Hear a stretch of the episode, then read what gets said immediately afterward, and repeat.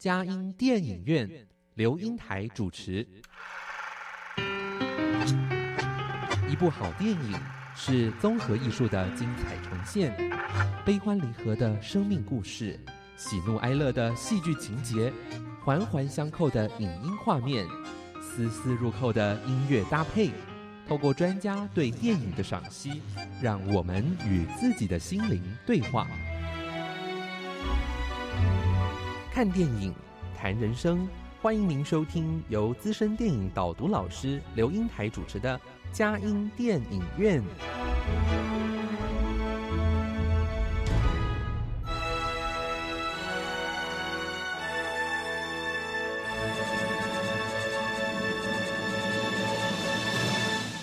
各位亲爱的听友，您好，这里是佳音 Love 联播网，欢迎您来到我们的佳音电影院。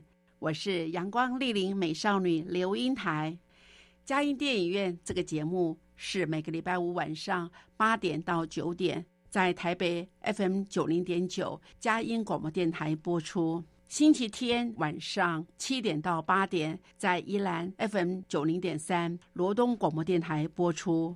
另外，在迦南地区的朋友，透过 FM 八九点一南都电台，星期天早上九点到十点播出，下午三点到四点重播。在台北、宜兰、迦南地区以外的朋友，也可以透过电脑、手机上网，在全世界各个角落收听佳音电影院，让佳音电影院带着大家一起飞向世界的每一个角落。让当地的人与事扩张了我们的生活领域，开拓了我们心灵视野。各位亲爱的听友，您好，呃，我们今天嘉兴电影院啊，正值在四月一号，我们要播出。那我们这次邀请的贵宾是叶振雄董事长，要跟我们来谈《大说皇家》。四月一号愚人节，好，那必有精彩内容，请大家。这个洗耳恭听哦，哇，呃，叶董你好，呃，刘老师好，各位收音机前呃的听众朋友，大家好，我是叶正雄。对，哎，我想哈，呃，就是叶董，我想请问您啊，就是说，呃，因为我们都知道，就是在做一个这个呃自己的公司嘛，做董事长，好，那在这当下里面，好像你的。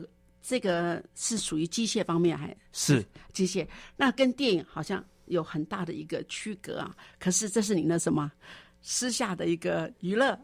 这呃算兴趣啊，这也是这，因为我对电影其实很有兴趣。那那当您说机械是我的本业嘛？嗯那那呃，其实我。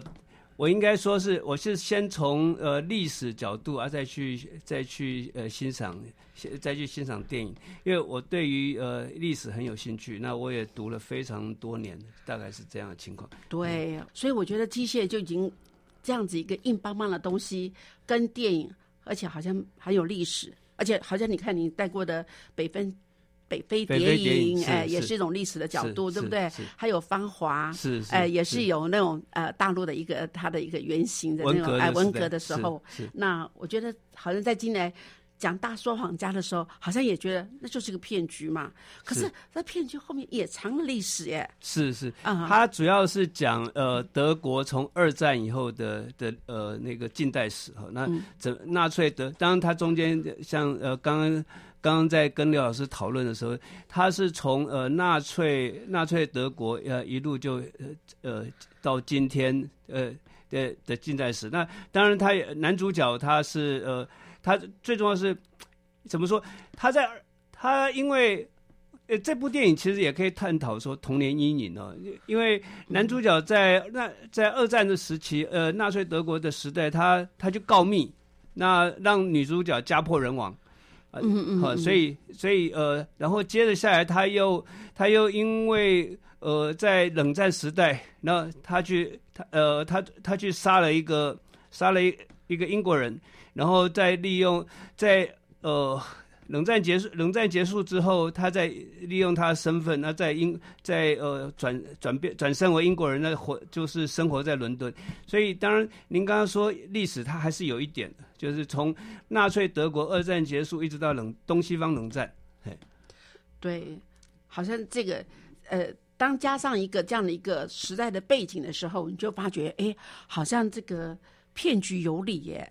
好的，呃，那当然，我想您刚刚说的童年阴影哈，那我觉得这个好，那最后的时候他才呃揭露他的事实真相是什么？是是是，哎，就是呃，《大说谎家》这部电影，其实他当然他刚开始呃观给观众一个一个感觉，就是他这这个男主角，这男男主角是赫赫有名哈，他叫伊恩麦克连。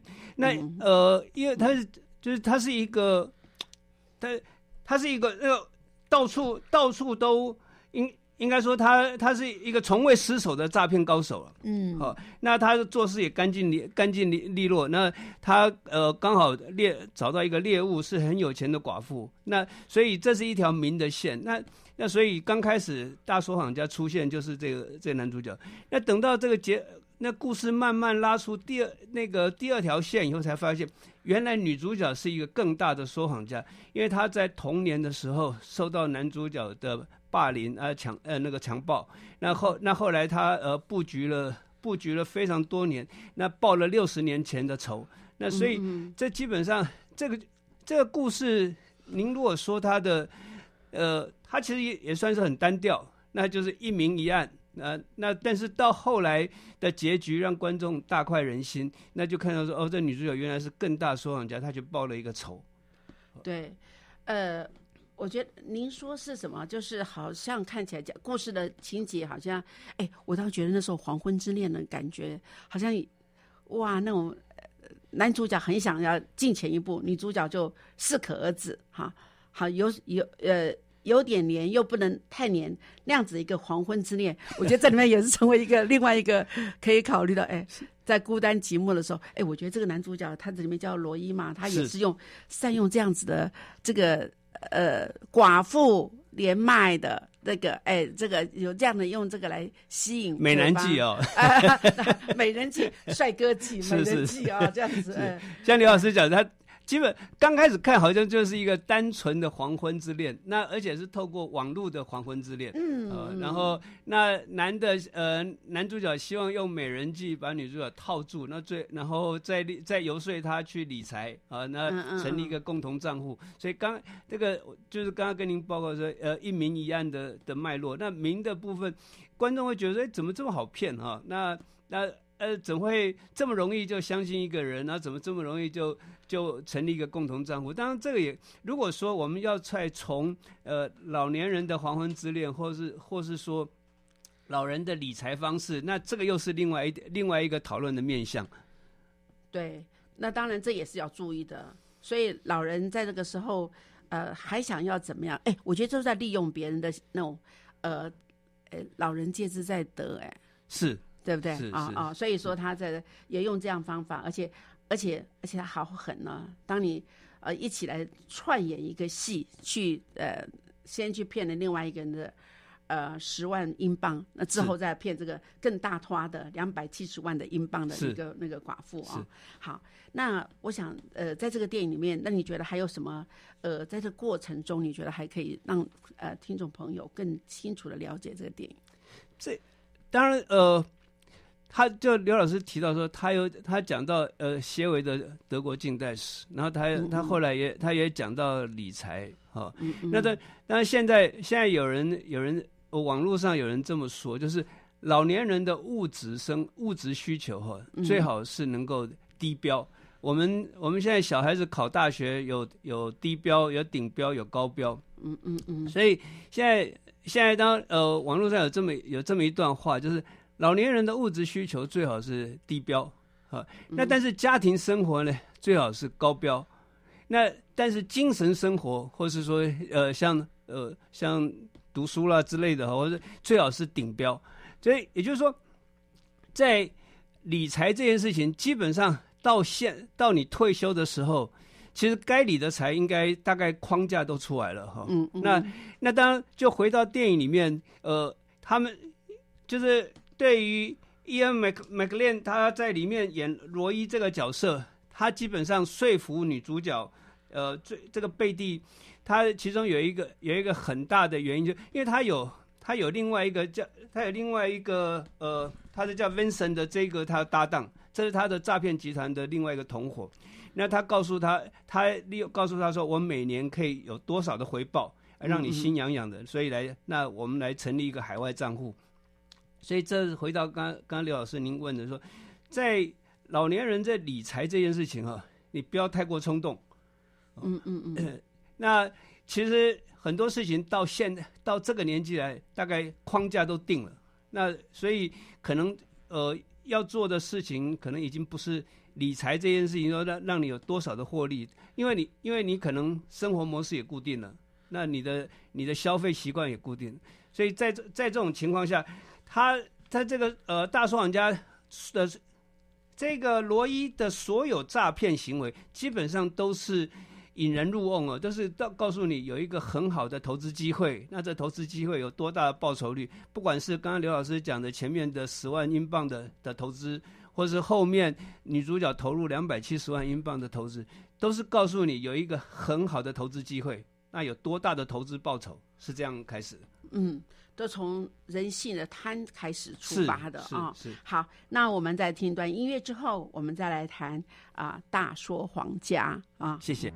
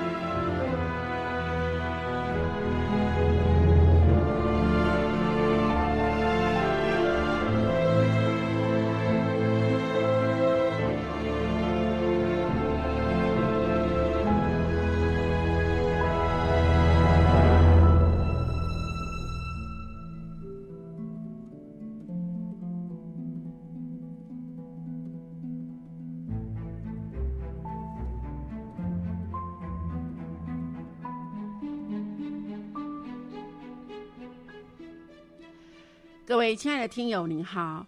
啊，今天我们嘉音电影院要谈的电影是《大说谎家》啊，由我们的呃叶振雄董事长来为我们谈啊，他是一个又在以呃机械公司为本家，但是本业哈，但是另外还有一件很专长的就是很喜欢从历史来看电影啊。那尤其这部电影啊，看起来是一个。呃，一个说谎的故事，可是却有很多那个历史的背景哈，尤其是刚刚说了，呃，从纳粹时代，还有在东西方的冷战阶段啊，那这个呃，哎，好像从小说谎到后来也在说谎哎。好像那个，好像他的那个已经内化了，内化了，已经变成一个个性啊，内化到个性里面。哎，对他非说谎不可，他以为他都是您刚刚说过，他是一个从未失手的大骗局，是。大骗局。好，那在这档案里面，好，那您觉得在这部电影里面，好，嗯呃，大概故事好像很简单，好，就是这样一条线下来，可是它里面蕴含了很多的导演的手法，是。那你觉得在哪里让你觉得他的印象非常深刻？呃，大收藏家这部电影蛮新的，它是呃大概二零一九年，二等于从现在到算在这两年半以前。那呃导演据说了哈，据说呃导演他是呃从拿另外一部同名小说《大收藏家》呃直接就直接把它改编。那呃原作作者哈，其实他是拿他他的一个亲一个亲戚啊的网恋经验，然后就开始构思。这这这就像我们以前有一句话，就是给你两三分颜色就可以开染坊啊。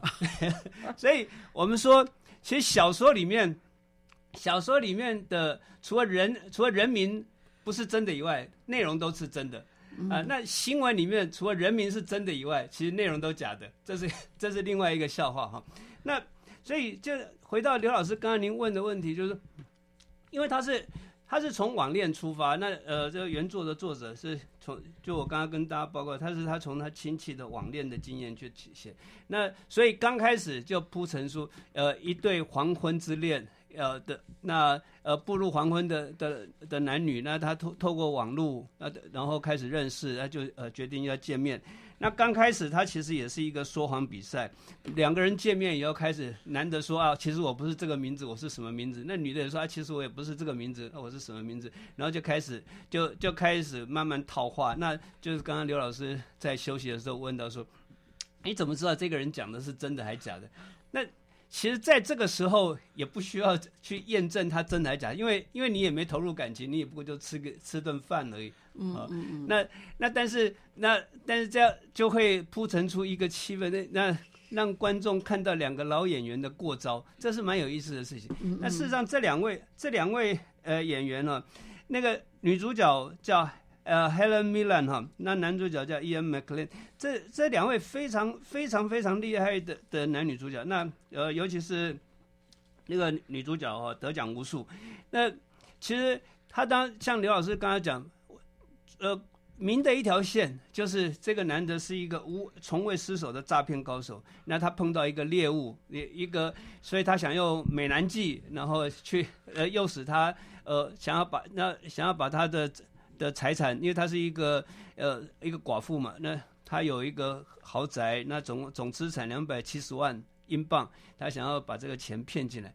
那这是一个明的路。那在然后另外导演要铺成另外一条路，就是。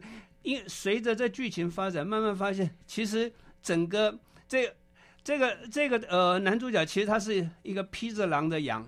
他那虽然说他是他很呃奸诈狡猾，但是其实他一步一步落入女主角的陷阱。那这又是另外一个暗的路。到最后柳暗花明，发现哦，原来他们两个在六十年前有一段恩怨。但所以整个剧情，我觉得他是您如果说它简单，也蛮简单。那也那，但是因为两个男女主角的演技，让整个剧、整个电影变成可看性非常高，是这样的。而且悬疑还有高潮的感觉，是是是。哎，可是，在那个地方啊，到到最后，他不是揭发，呃，出来说，他说，因为你那时候我们家发生的事情，是呃，很显然，但是他虽然没有说出来，可是事实上就很明显，过两天他爸爸就被呃被抓走了，而且是呃就是。呃，他的呃，就是就被绞死嘛，哈绞死。他的妈妈自杀，是后来他们三呃三个呃呃三个姐姐姐姐姐妹妹就三个姐妹也也遭到不幸，就是两个姐姐后来被炸死，是他变他只有他活着，是所以他要为这个家族报仇哈。是，可是当他知道原来这就是他以前曾经到他们家里，因为他姐姐的羞辱他，还有他自己。那时候她是还小女孩，做这个家教老师，教英文嘛，她很喜欢他，所以在那个档案里面，他就跟他好像略施为，我觉得这有两个点他说，呃，你你心仪我吗？心仪对不对？他后来说是喜爱吗？那他用心仪喜爱，那就可以性侵吗？哎，我觉得这是一条一个很要很思考的问题。是是，哎呀。呃，其实刘老师刚才就像刘老师刚才讲，其实其实呃，我们如果看他倒数这一段哈，呃，男主角他在男主角他本名叫 Hans 哈，在那是一个德文，呃，是一个德文。那女主角的本名是 Lily。那在他年轻的时候，这个 Hans 是这男主角，呃，是这女主角的家英文家教。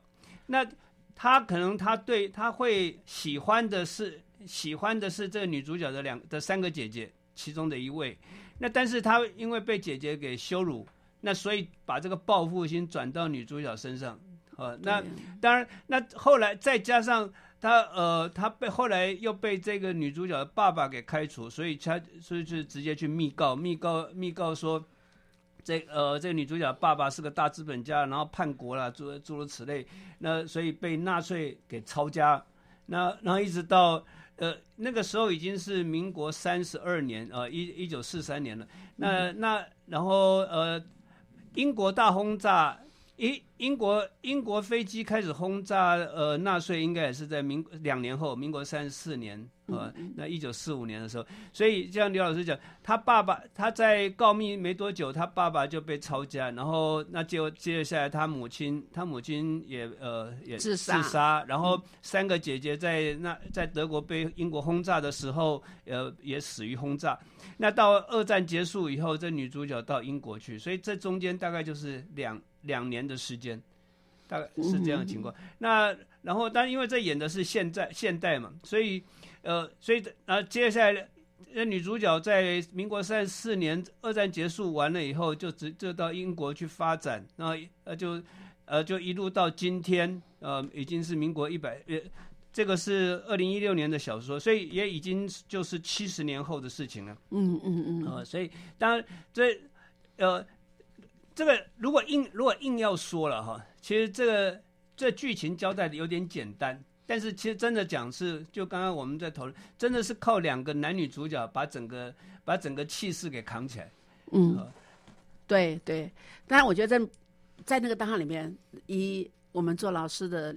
就是所谓的两性教育而言的时候，我们常常发觉你呃，就是两情相悦哈。我只是但是喜心仪你，就很喜欢你，对你有好的印象。所以呢，丽丽那时候表现说：“哦，这是你看我你给我的那个头发头发啦，啊，我的什么小坠子啊，我都会保留起来。”好，当然了，后来他也做交代，在在他们家的地板下面挖出来哈，哎，他就 check 他到底是不是就是原来的 DNA。那我觉得这是一个，但是在这里面我发觉有件事，这真的。但是我们要小心，有时候男女生在那种交往过程中，好像很快就一垒、二垒、三垒、四垒就进去了。他只是暂时的喜欢，并不是表示要去做这样的性侵。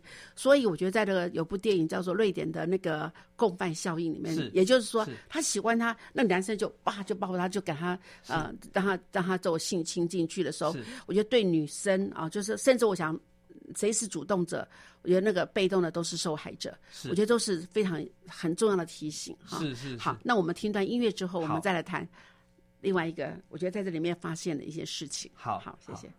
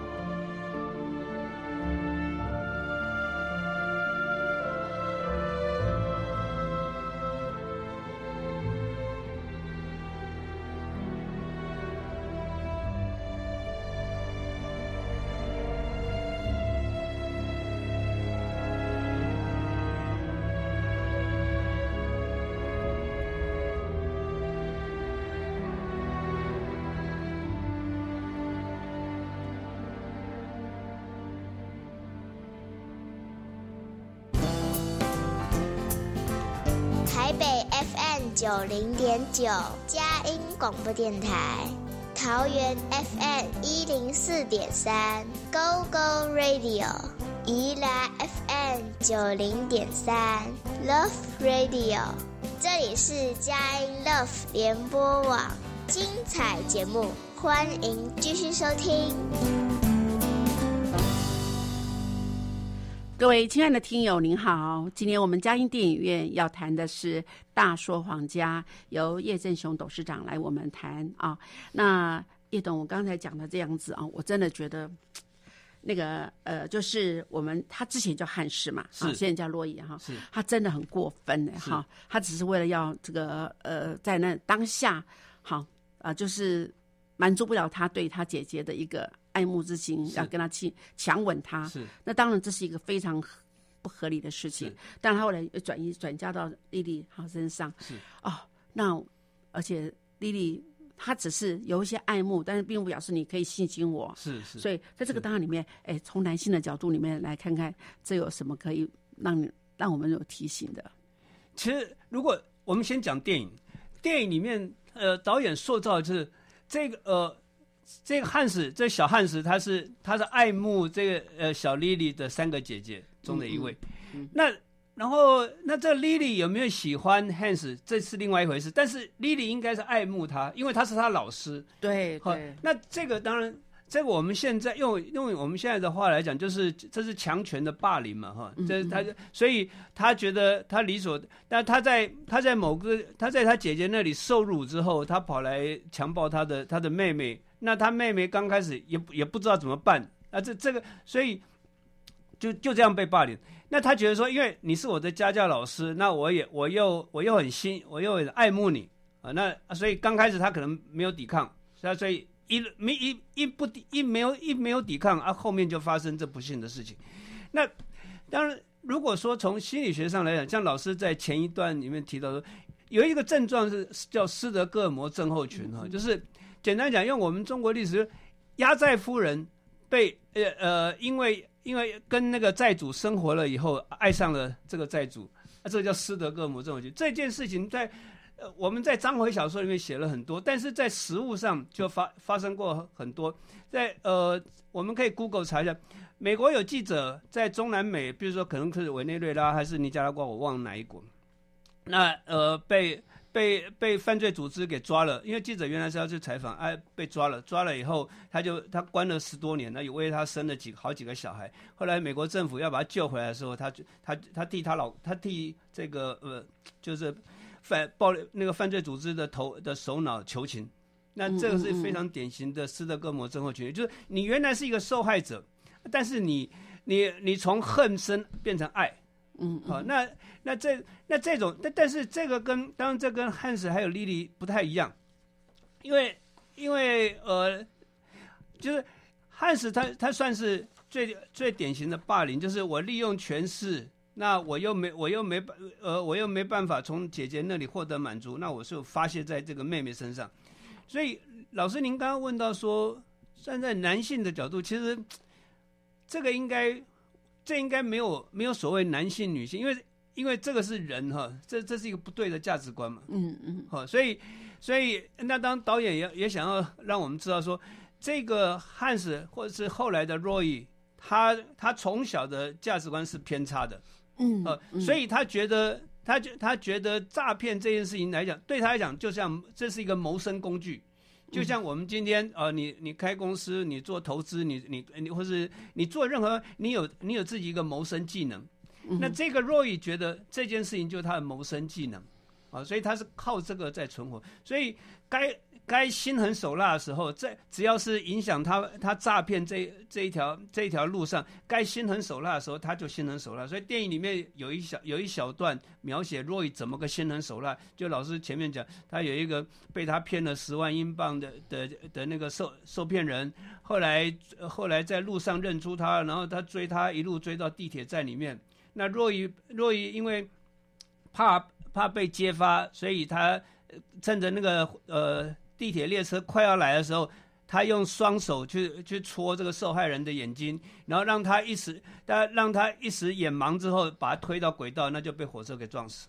嗯嗯，那所以从这个角度来讲，就是他可能就在从小的时候，那就是价值观偏差，哎，一路到后来他走诈骗，觉得他觉得只要是你妨害到我这件事情，妨妨碍到我我诈骗工作的话，我就先除而除先那个除而后快啊。那所以呃，这我觉得。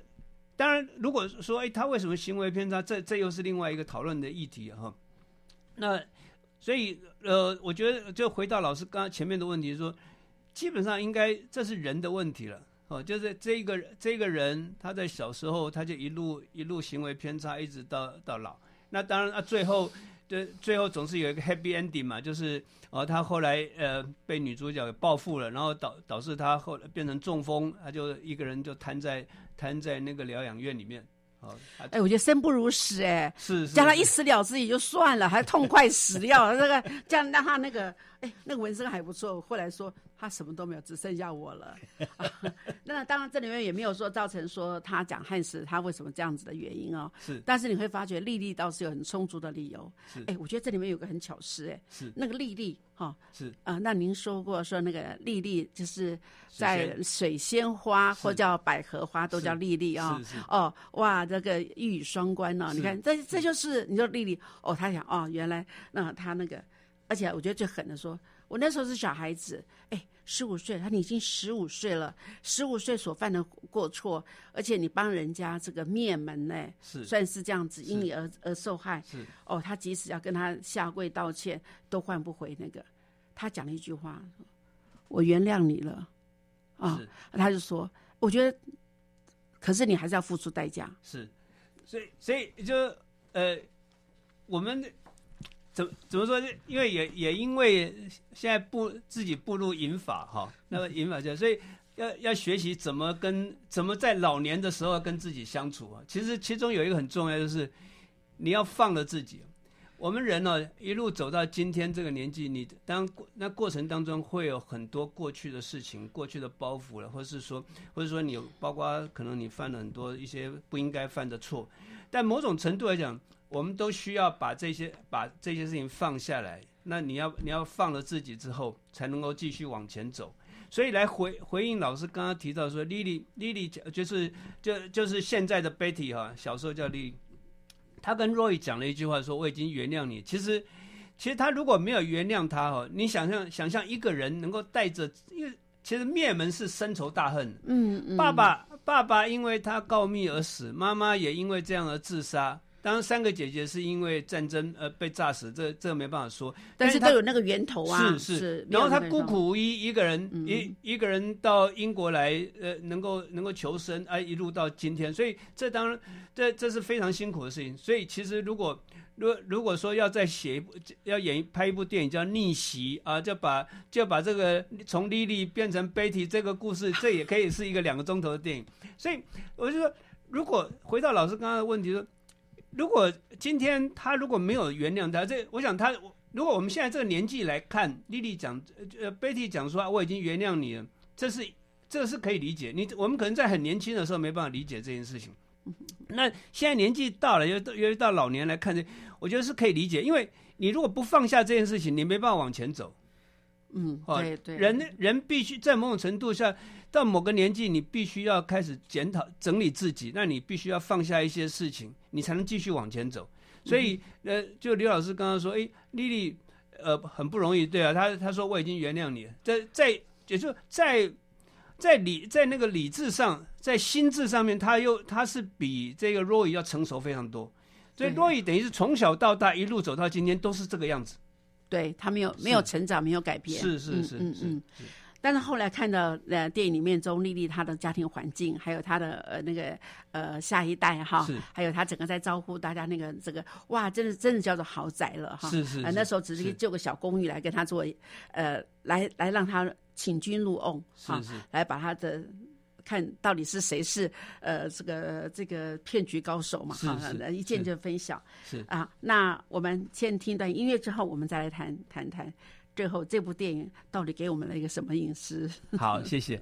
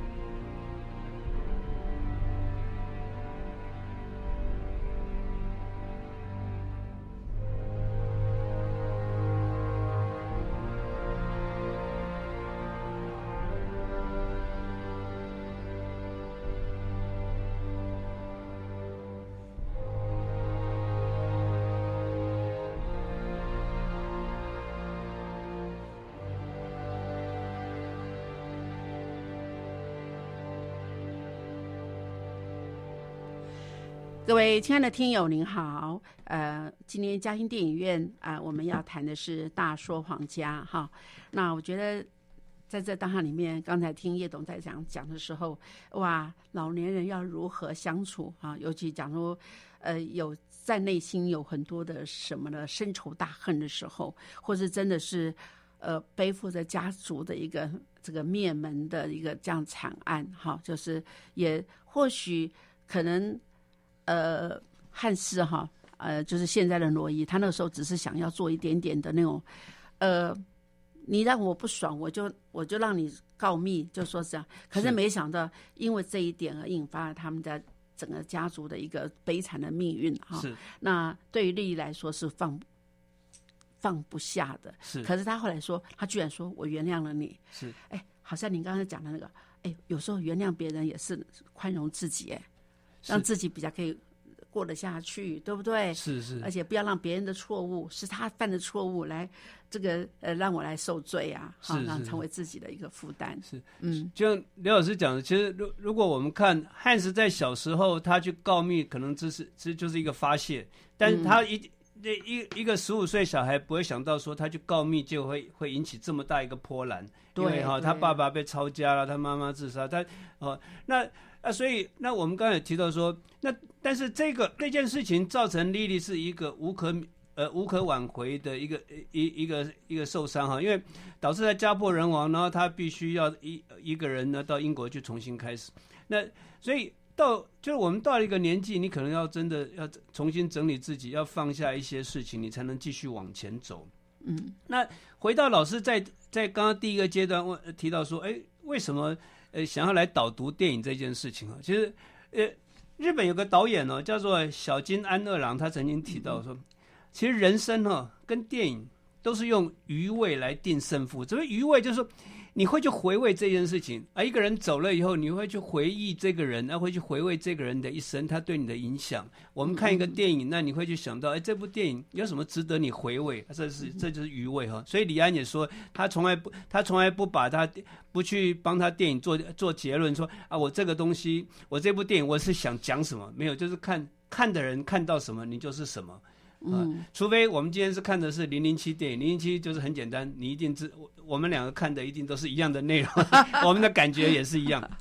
所以刚刚刘老师提到说，说因为这是一个说这是一个讲说谎的的电影嘛，哈，嗯嗯嗯。那我们在职场上当然都经常会碰到有人会跟你说，有人会说谎嘛，你的对手会说谎，你的客户会说谎嘛，嗯嗯。那其实当其中有一个。会受骗很大一个原因是贪呢，我就我个人的感觉是这样，就是你想要，如果如果一个人什么都不要啊，其实你是很难去骗他的。无欲则刚，是是是哈。那无欲则刚有两种情况，比如年纪你年纪够大，你什么都有，那你就无欲嘛。啊，对啊。或是现在年轻人不是有一个叫躺下嘛，就是我什么都不要，反正我我没办我也没办法要，瘫了瘫下来，我就躺下来，所以这也是无欲啊。当然就看你是，所以。我觉得受骗很大一部分当然是因为贪婪，或是你想要，哦，某某人告诉你，哎，这个这件事情哦，你可以赚多少钱？哦，这个这件事情如果成了，你能够怎么样？嗯，哦，所以那你就你就会贪。当然，但可能我也不在贪，可是我还是会被骗。是，但另外一个就是他告诉你某某人怎么样，或是我告，或是打来告诉你，你哎，你儿子被我绑了。啊，这时候你就会被骗，因为因为那种那种亲情是你没办法割舍掉，嗯嗯，所以我们以前不是像包括我父亲也也曾经接过这种诈骗电话，那就告诉你，啊，你的儿子在我手上啊，然后现在被我打，你要汇款之类的哈，所以这种，所以有一种是因为贪，这样像我们刚刚谈，那有一种是因为你关心这件事情，那你觉得有切身的那种感觉，所以你你会顺着对方的意思去走，嗯，所以这这两种是我觉得比较那。贪，其实你说在我们在做企业，是不是呃，是不是是不是一定会？你说的出发点是被骗，是不是因为贪？不，有时候倒不一定，也未必嘛，也倒倒不一定，因为因为你你有那个责任嘛哈，你要你要让这件事情继续下去啊，所以当某人告诉你说啊，这件这件事情这样可成哦，当或者在你完全呃不知你所有方法用尽的时候，不知道怎么办的时候，人家告诉哎，这样你要往这个方向走啊，这件事情可成。好，那这时候你也有也有可能会被骗，啊，所以其实呃，我我自己的想法是，有些时候我们要有要有防火墙啊。哦，啊，要有防火墙，人也是一样，公司一样，你要有防火墙。有些就是有些事情，大概最大损失是到某种程度，啊，你这样，这你承受得了，啊，这个是这个是一个防火墙。嗯嗯嗯。好，那所以那第二，老师刚才也问到一个说，如果遇到说谎的人呢，我们要如何应对？哎，假如你明知他他曾经骗过你，你再看到他，你会怎么样？再跟他要回来吗？呃，因为这是文明社会啊，所以当你。就看你当时当时有什么证据啊？那呃，因为因为你要告对方，你要告对方，你要你要有证据啊。那我们总不能痛打他一顿嘛，因为打完以后你反而被他告告伤害。所以所以有我觉得呃，不管再怎么样，其实其实很多是因为我自己也读过法律哦。有些事情其实到最后还是要讲证据。最纵使你被骗，因为。今天已经不是，已经不是靠拳头时代。你被骗了，那你要看你有什么方式可以拿回你你的损失了。对，哦，那如果说你你拿不回来，那就那就是我们自己功力不够啊，因为你当初你当初没有没有留下任何纸面证据，因为你到法庭到法庭或是到检疫庭到检察官那里去，你还是要看证据，所以不能口说，口说没有用。呃，那所以如果回到您刚刚问到说应对这件事情。我觉得，我觉得没没有，当每个人有自己的，每个人有自己的答案。那我个人的答案是，你可能没有太多方法，因为如果你有证据的话，的除非哦，那比如说你告你告，有一种情况是，你告某某人，告了，那但是因为他因为他失踪嘛，检察官通知不到，嗯嗯，对呀，通知不到以后啊，这那那那还有的在法律上是，如果对方通知不到，他没办法被为自己辩护，最后你会拿到胜诉状哦。你会拿到胜诉，你会胜诉，那你会拿到一个判决书。可是判决书没有用，因为因为你找不到对方。在这种情况下，你在路上碰到他，啊，那当然就有效，因为你因为你有判决书在，因为你胜诉了。嗯嗯啊，那如果说你今天完全没走法律这一条路，然后你吃亏了，那你在路上碰到他，我觉得你连打他都不行，因为你会被告伤害。所以这也是提醒我们所有朋友，就是有些事情哈。还是要文明一点，那还是要多想一点。哎，有些事那基本上，我们以前有个有个笑话嘛，就法律只保护懂法律的人，嗯，好，所以如果你被骗了，那你就要想，你就要真的正静下来整理一下，你被骗，你有哪些证据证明他骗你？啊，那在法律上行得通的，否则你真的见到他，你一点办法都没有。哦，这样子哈，所以。是也是要要懂得法律。可是我觉得在那个当下里面，讲他很应急的时候，他就用什么样的诈术，就说：“哎呀，我现在非常需要你，这样这这可以一本万利也怎么样的时候，那当然出于贪呐。那有时候真的只是要想要帮助他，是哎，可是他不还你，就是不还你，那就那就要在能力范围内帮，因因为你要想到说，你你这个钱就是有去无回。比如说，我们用钱来讲哈，就有去无回，有去无回，好，就只能这这我们刚才讲的防火墙也是这样，就是我们每件事情都要讲，哎，你有你有你有多少能力，有多少，比如说在财务了啊，你有多少财务可以帮什么人？那有些事情就是不能影响到你的生活，啊，这个就是防火墙。啊，所以在这当下里面，我们要注意一下这样的一个界限。那当然，我想我们你呃。你刚刚说令尊有接到电话，那我现在发觉很多银发族在家里常常都是接了这种诈骗电话啊！我是你姑姑。后来我说，那你叫什么名字啊？那呃呃，那怎么样哈？就在当一问他再问下去的时候，他他就把电话挂掉了。是啊，那我最最近这个人一直打电话给我哈，我就发觉。当我这样，他就就没辙了哈。所以有有时候还要有需要应对的一些小技巧。但不管怎么样啊，呃呃，大说谎家，我们以为我们占了便宜，可能就吃了大亏啊。那在这里给我们很多的警惕，而且好像也发觉，哎，他为什么有这样？原来他有他在这样说讲说以背地，好，他他之前是丽丽，他为了这样子，他也觉得这样才能抚平他，呃，他。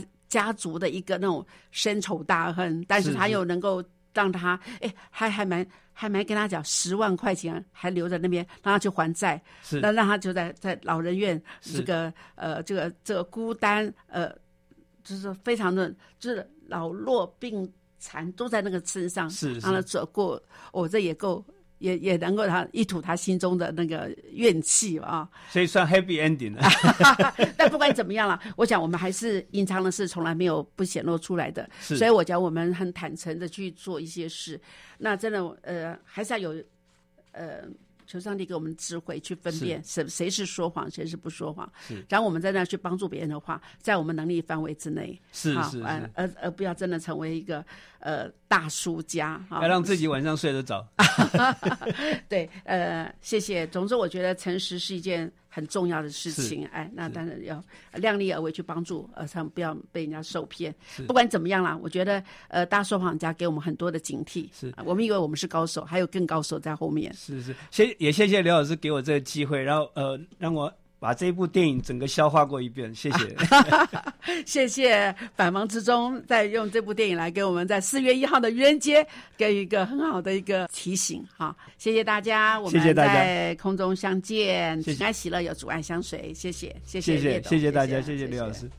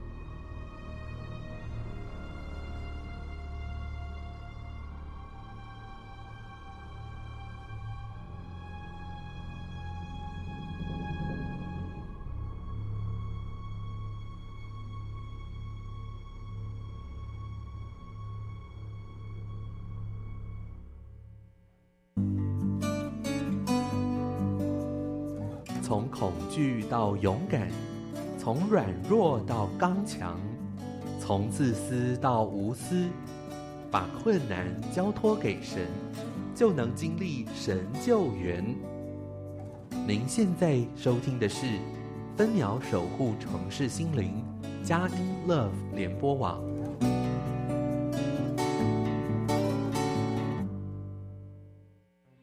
大家好，我是傅云谦医师。根据疫苗安全性监测资料显示，接种 BNT 疫苗后曾出现极罕见的心肌炎和心包膜炎病例。提醒大家，接种疫苗后二十八天内，请持续观察自我健康状况，如出现胸闷、胸痛、心悸、呼吸急促、运动耐受不良。昏厥、晕厥等症状，请立即就医。有政府，请安心。以上广告由行政院与机关署提供。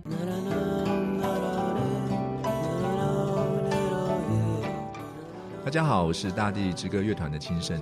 您现在所收听的是佳音 love 联播网台北佳音 fm 九零点九宜兰罗东 fm 九零点三桃园 gogo radio fm 一零四点三。